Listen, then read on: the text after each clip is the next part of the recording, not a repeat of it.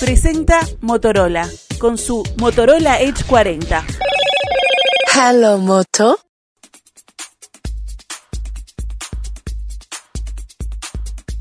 Hace tiempo me había planteado hacer este reportaje y por casualidad lo hemos eh, podido eh, lograr. Ni siquiera fue por una cuestión directamente iniciada por mí, pero nos vamos a poder dar el gusto de conversar esta mañana con Horacio Llobet o Llobet, depende cómo sea la, pronunciación.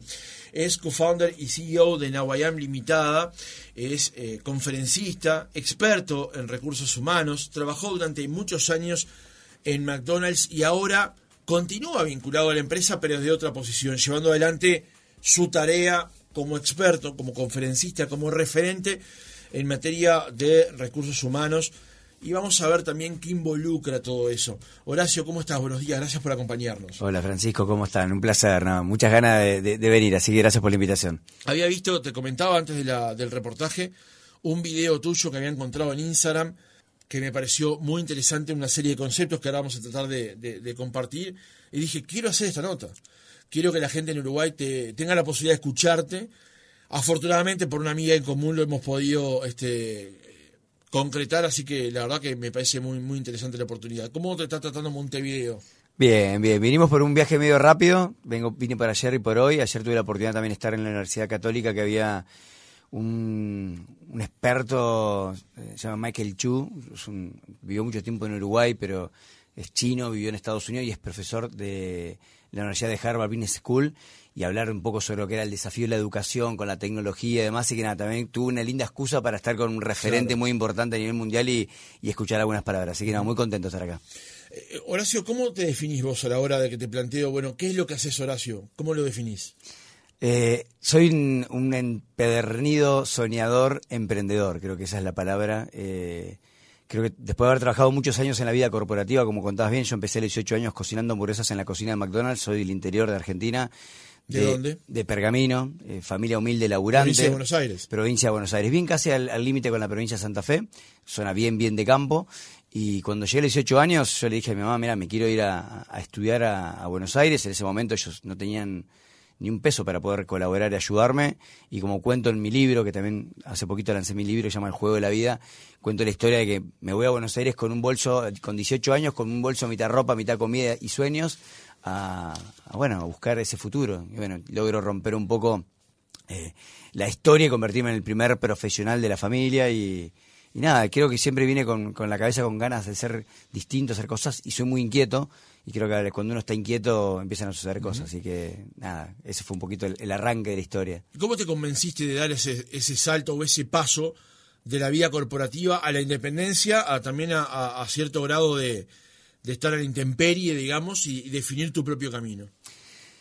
Fue una decisión difícil en el momento porque trabajé casi 22 años en Arcos Dorados, que es la master franquicia que opera McDonald's, eh, y, y, la verdad que fue una escuela de aprendizaje realmente muy importante. Pero había un bichito que me daba vuelta en el, por dentro que decía, yo quiero ser CEO y gerente general de una compañía americana. Y cuando llegué a hacerlo dije, ¿es esto? Sentía que me faltaba algo más y ahí me doy cuenta que estaba una maratón corriendo una carrera que no, evidentemente no tenía claro cuánto eran los kilómetros de esta carrera y me di cuenta que era otra carrera la que quería hacer y fue que me empecé a fanatizar con toda la parte de empleabilidad, juventud, tecnología y bueno, ahí fue que en el 2014 arrancamos primero con un proyecto llamado Tu Primera Pega en Chile, Tu Primer Laburo en Argentina, que básicamente desarrollamos una plataforma para ayudar a los jóvenes entre 18 y 25 años a que consigan un primer empleo, como me pasó una vez a mí. Y ahí me empecé a apasionar con el mundo tecnológico y en uno de esos rebotes nos reconoce ATT, que es la, la, empresa de telecomunicaciones y tecnología más grande del mundo en Estados Unidos, y era estar una semana con los capos y capas de tecnología en el Centro de Desarrollo e Innovación en Dallas, y estuvimos ahí una semana y nos explotó la cabeza y ahí donde nace hoy la idea de mm. lo que hicimos, que es Noveam. Ahora, si te hubieses quedado en, en McDonald's, Horacio, quién sabe, ese llegaba a ser CEO. Y en última, todos queremos ser CEO. Contanos sobre ese punto en particular. Sobre esa aspiración que tenemos todos de llegar a, a, la cúspide, al vértice alto de la pirámide. Es muy lindo, es muy lindo. Para mí fue una, un recorrido, y yo lo, siempre lo digo, hoy no podría estar haciendo lo que hago si no hubiese tenido este recorrido de aprendizaje. Digo, eh, por lo menos en McDonald's es mucho más que un trabajo, es una escuela de formación que a veces uno no lo ve.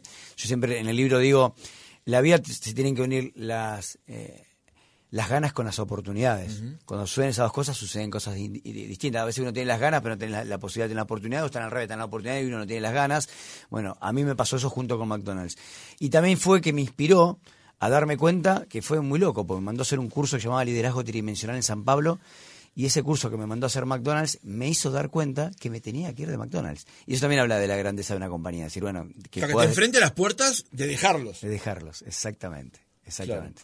Y la verdad que nada, después que hice todo ese recorrido, tenía ganas de emprender. Me parece que el emprendimiento es, para mí, hoy, es el nuevo máster que uno paga en la universidad. Creo que la nueva maestría hoy está en, en el mundo del emprendimiento. De hecho, cada vez más se busca hoy que el- muchas personas pasen por los- las startups, porque las startups son una escuela de formación maravillosa, ¿no? De, de crear, nosotros creamos un producto que no existía y hoy Nahuatl tiene clientes en 17 países del lugares del mundo. Entonces, crear algo de cero y llevarlo y posicionarlo creo que es también un desafío realmente precioso.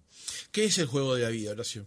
El juego de la vida, mira, hace poquito, el año pasado, tuve la oportunidad de que me entrevistara Mateo Salvato. Mateo Salvato es un joven emprendedor que a los 17 años ya creó una aplicación para ayudar a personas con discapacidad a poder comunicarse gratuita y sin conexión a Internet. Eh, fue campeón internacional de robótica, bueno, es un referente tecnológico eh, en Argentina.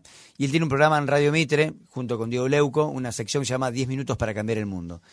Y en esos 10 minutos para cambiar el mundo, un día me llaman para, tener una hacer una entrevista en la Radio Mitre el año pasado. Y nada, se ve que explotó la entrevista. Un poco, él contó un poco de mi historia, que venía de Pergamino, de, de cómo arranqué, de cocinar hamburguesa, de, de pasar todo este recorrido a terminar fundando una compañía tecnológica orientada a la empleabilidad. Y la verdad que tuvo una repercusión tan fuerte esa nota que nada, mi teléfono explotó, la red, todo el mundo llamando, la verdad que fue llamativo para todos, muy, muy contento.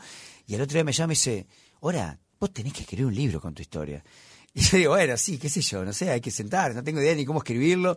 Bueno, el hermano de Mateo, que se llama Augusto, es politólogo, escritor, sociólogo y demás, y también me llama también, al otro día me dice, ahora me encantó la nota, tendrías que escribir un libro. Bueno, y ahí arranca la historia de escribir el libro que se llama El juego de la vida, que básicamente, yo soy un creyente que la vida es un juego, ¿no? Que depende cómo juegues, estás arriba, estás abajo, las emociones, estamos más contentos, estamos más tristes, nos sentimos exitosos porque Claro. sé, metimos un cliente o está a punto de quebrar la empresa, ¿qué hacemos? Estamos tristes. Bueno, creo que la vida es un juego, entonces traté de, de contar a través de mi historia para poder inspirar a que muchos más jóvenes o personas quieran emprender, eh, contarle un poco sobre mi historia, cómo lo hice, ¿no? De que, cómo fue el camino, cómo fueron los esfuerzos y trato de atarlo también con las habilidades que hoy requiere el mercado laboral para el futuro. Entonces, Claro. tratar de meterlo un poquito hacia ese lado. Así que ahí sale el juego de la vida. Esa entrevista explotó, en base a, ese, a esa entrevista salió el libro, pero el libro también explotó. Vos eh, levantaste a, a tus redes personales un video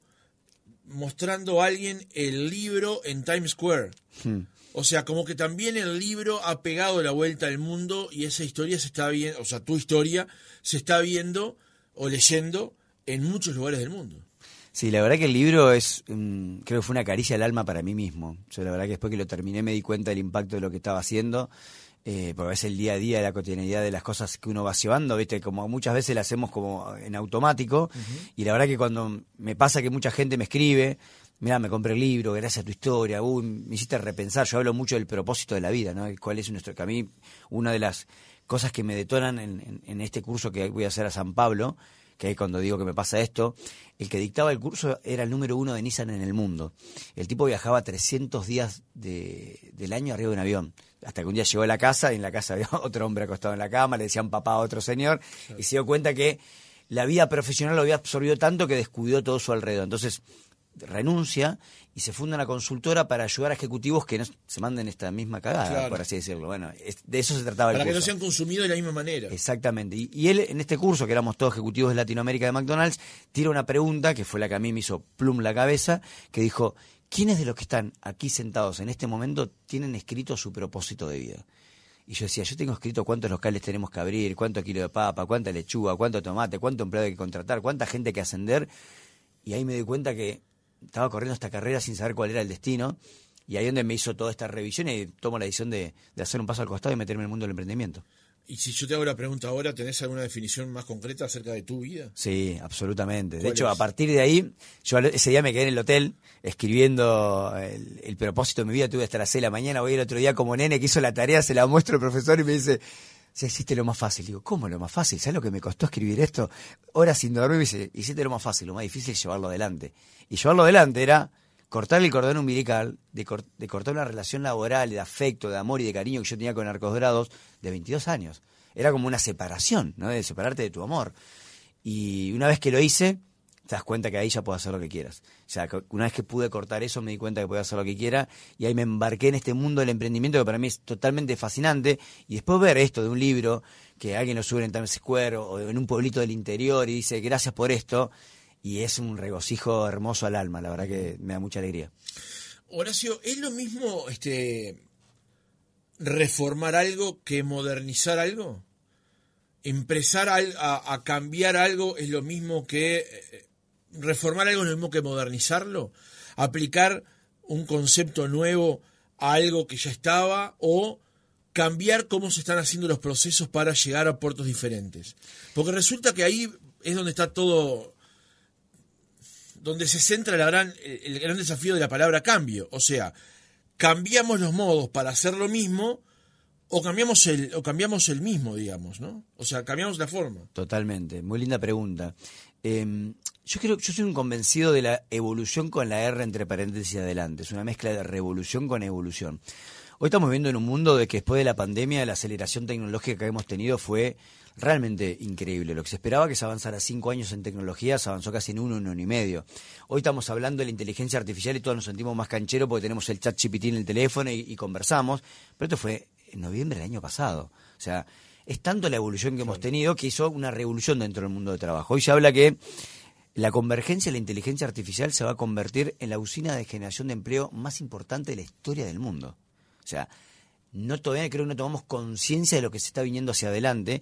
Eh, según el Foro Económico Mundial, se estima que de acá al 2025, o sea, un año y un mes, se estima que va a haber 97 millones de puestos de trabajo que hoy no existen. Entonces, creo que esto ha pateado un poco. Entonces, creo que hoy muchas cosas que veníamos haciendo tradicionalmente como la venimos haciendo, hay una evolución natural que se mezcla con esto de eh, ¿Qué fue? ¿Fue una revolución? ¿Fue una evolución? ¿Es una nueva manera de hacerlo?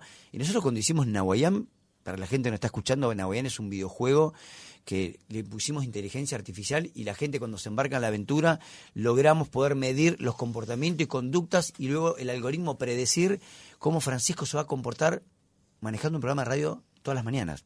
Entonces, esa información con data te permite tomar eh, decisiones mucho más asertivas y eliminar el subjetivismo. Porque si yo, por ejemplo, soy un psicólogo y al otro día me separo con mi, con mi señora esta noche, nos, nos, gritamos, nos enojamos, me voy a dormir, al otro día comienza tu día laboral y vos haces una entrevista de trabajo y por más que seas mega profesional, vos estás... Algo de eso te lo llevaste. Te lo llevaste adentro. Hay una carga que te moviliza y eso es difícil de poder separarlo. En el algoritmo no, el algoritmo es una máquina que dice, mira, con datos, esta es la información. Después el ser humano va a terminar tomando la última determinación. Entonces creo que hoy la tecnología también vino, a ayudar a hacer que los procesos sean mucho más naturales, eliminar sesgos, ser mucho más inclusivos, pero por otro lado, centrar a la persona en lugares mucho más importantes para la toma de decisiones. Y eso me parece que es lo, lo más lindo. Hace poco también te entrevistaron en La Nación Más, Horacio, este, con la colega Viviana Valles, y hablaba de un tema que es muy sensible y muy delicado para los que estamos como el hámster todo el tiempo en la rueda que es el tema del burnout. El altísimo porcentaje de gente que dice que está quemado con lo que está haciendo y que no le encuentra la vuelta y que sigue girando, pero que cada vez alcanza menos el objetivo que se propone, digamos, si es que en algún momento se ha propuesto algo también, por esa misma dinámica. ¿Cómo estás viendo eso? Desde el punto de vista de alguien que trabaja con recursos humanos o analiza recursos humanos. Mira, es excelente el punto. Hoy el tema salud mental no es un tema relevante que lo estemos poniendo como tema de agenda política, eh, de agenda social. Hace poquito hubo un estudio donde eh, Chile, nuestro otro país vecino, es el segundo país después de Turquía post pandemia con mayor problema de salud mental. 52% de la población dice que tuvo, tiene o padece algún tipo de problema de salud mental. Debería ser tema de agenda, pero pública. Y vos lo, escuchás en algunas notas de prensa, alguien que lo dice, pero... Absolutamente lateral. Exactamente, y me parece que eso después termina repercutiendo, porque ese 52% de gente que tiene problemas de salud mental es persona que está dentro de una empresa laburando, es persona que están conviviendo en la escuela, en la universidad. En la casa y en la familia. En la casa y en la familia. Entonces, yo creo que hoy el, burnout eh, post pandemia que hizo que, o durante la pandemia mejor dicho, hizo que no tuviéramos horarios, ¿no? Lo, la- lo que la tecnología nos permitió seguir trabajando, por un lado como algo positivo, también hizo que trabajáramos 24/7, Claro. no pudiéramos cortar. Entonces, y te lo dice alguien que a mí me cuesta mucho, porque yo aparte soy una persona que yo el trabajo en, mi par- en la particular no lo veo como un trabajo. Para mí es una pasión lo que yo hago. Entonces como hay una mezcla distinta, es como, no sé, Messi, no creo que le vaya a decir a la mujer, uy, no sabes qué, el domingo tengo la final de la Champions. qué-". Claro. No, le debe Qué decir, macana, eh. qué macana, le debe decir como feliz, uy, me pierdo lo- lo- los fideos de la abuela del domingo. No, le debe decir felizmente, bueno, a mí me pasa lo mismo, yo disfruto mucho lo que hago, pero por lo general, las personas que están en la cotidianidad del trabajo como, un, como algo transaccional, porque el trabajo, diríamos, se tiene tres componentes. El trabajo tiene un componente que es transaccional, que ofrezco a cambio de qué, un componente que tiene que ver con la experiencia, de acuerdo a mi experiencia, cuán bien o mal lo puedo ejecutar, y el tercer componente tiene que ver con el valor agregado, la estrategia diferencial que tiene ese trabajo que vos aportás. Bueno, en lo transaccional es donde sucede casi todo. Entonces ahí creo que es donde las personas tienen que empezar a cuidarse y también nosotros tenemos que empezar a cuidar a las personas. O sea, a mí me pasa, es en, en- nosotros tenemos una empresa tecnológica, tengo gente trabajando en Chile, en Argentina y algunos en España, con una diferencia horaria a veces de 5 horas, y yo a veces me olvido que mando un WhatsApp a las 5 de la tarde mía, son las 10 de allá, y a veces me escribe, perdón, ahora lo vi recién al otro día de la mañana porque necesito cortar porque si no me va a quemar. Y yo ahí lo tomo positivamente y digo, perdón, tenés razón, listo. Y ya me pongo un tope, digo, bueno, escribo hasta la una del mediodía, porque sé que hasta a partir de ahí le- no le va a hacer un bien. Que ella vea un mensaje del fundador y, le va a querer leer, puede ser importante. Bueno, nosotros también somos responsables de esa construcción distinta en el mundo del trabajo. Claro, pero ¿cómo hacer para que esa misma lectura que tenés vos, Horacio, o que tiene tu compañía, o que tiene gente con la que vos le llevás este, este planteo, lo incorporen grandes empresas, grandes estructuras que tienen una empre- su sede en Londres y una dependencia en Montevideo y le mandan un mensaje a las 3 de la mañana y esa persona tiene que estar en actividad. ¿Cómo hacer que eso permee un poco más? Sí, vivimos en un mundo bastante injusto, el ser humano es bastante injusto con todo, ¿no? Es como, también el tema de la tecnología nos, nos llevó al tema de la inmediatez, ¿no? De que yo- me clavó el visto, ¿viste el famoso me clavó el visto? ¿Y qué? Es un insulto prácticamente. Claro, pero pará, lo vi, te contesto cuando puedo, o quizás estoy en una reunión y justo abrí el teléfono a ver si era urgente. O peor que es que no le claves el visto y veas que te has vuelto a actualizar y no le contestaste. No le contestaste. Es, ¿Por qué no me contestaste? ¿Por qué no me contestó? Exactamente, hoy vivimos con esa inmediatez tan ilógica para mí, para mi punto de vista, que creo que tenemos que hacer una transformación. Hoy igual se está hablando cada vez más fuerte el tema del bienestar, ¿no? De que cómo es el bienestar laboral, eh, de tener gerentes de felicidad, eh, personas certificadas en felicidad dentro del mundo del trabajo. Digo, creo que hay una revolución que está pasando dentro de, la- de las empresas que todavía queda años luz para mejorar, pero ya creo que son temas que se están tratando. Pero ahora, es como en la vida misma, si los seres humanos no contribuimos a un ecosistema sano y no lo vamos a lograr nunca, digamos. Horacio, hace un tiempo salió una nota que vos referenciaste en tus redes de Forbes Argentina, titulada ¿Por qué cada vez más empleadores quieren contratar personas en función de sus habilidades en videojuegos? Y vos dijiste, "Ahí- hacia ahí va el futuro laboral y debemos comprenderlo y comenzar a incorporarlo, incluso para la educación de nuestros hijos. Y vaya tema ese, porque hay gente, sobre todo más adultos, que tienen una resistencia a decir, no, videojuegos es ocio, ocio va en contra del trabajo. ¿Cómo lo presentás eso? Absolutamente. De hecho, mira, mi hija tiene nueve años, es fanática de los juegos. Entonces, yo en lugar de, de- de- de irme en contra de eso, que ahora vamos a contar cuál es mi apreciación respecto a eso, me di cuenta que podía aprender a programar juegos. Ella con nueve años está programando videojuegos en Roblox y en, eh, en Minecraft Studio. Entonces, en lugar de estar tanto tiempo jugando, ahora juega a programar. Y está aprendiendo a que su cerebro se desarrolle de una manera mucho más fuerte y mucho más ágil, porque la programación es números, códigos.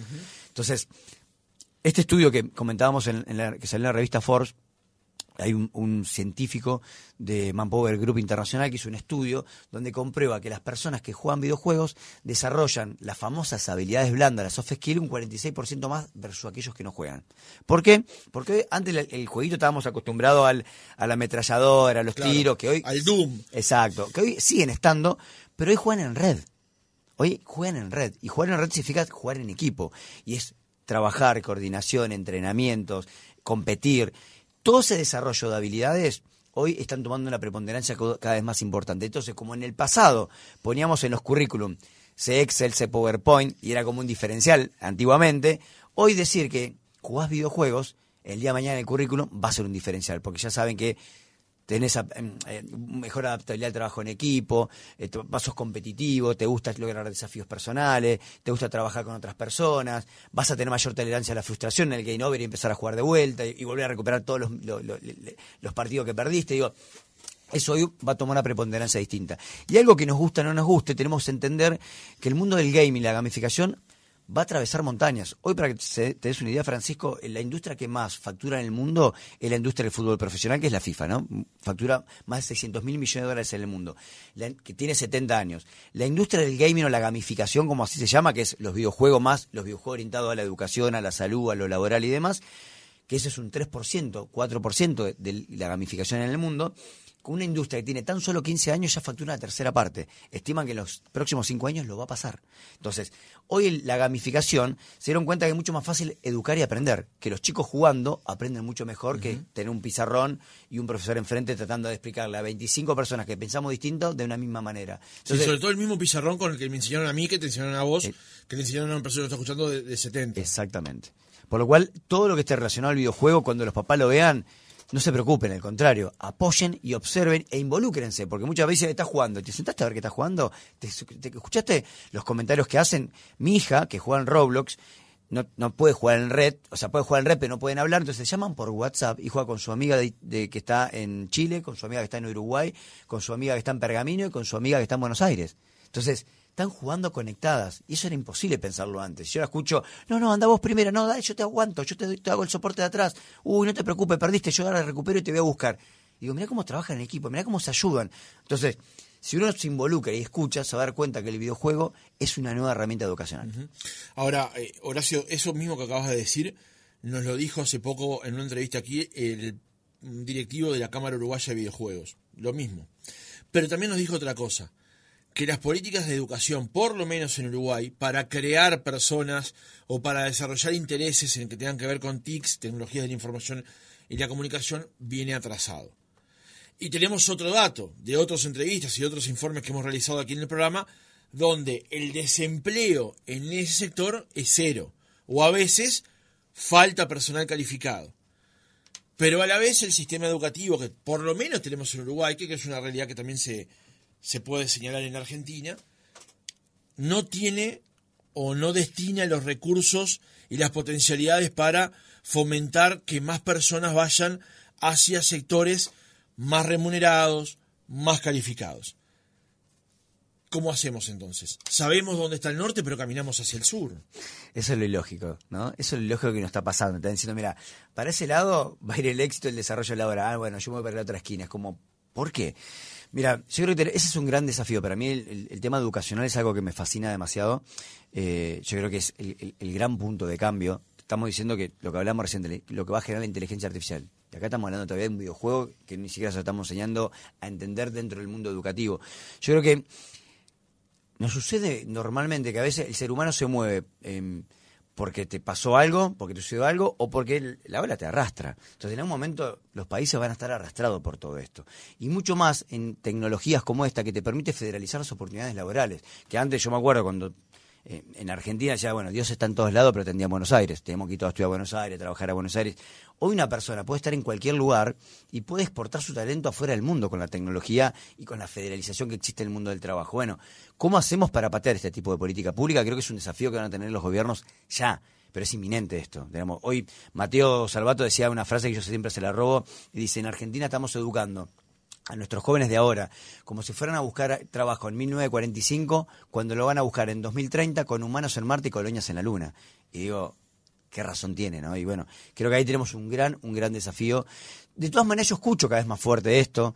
El otro pasado, hace dos semanas atrás, me invitaron a una universidad de Córdoba que inauguraron un campus tecnológico donde van a hablar todo esto sobre robótica, gamificación, inteligencia artificial.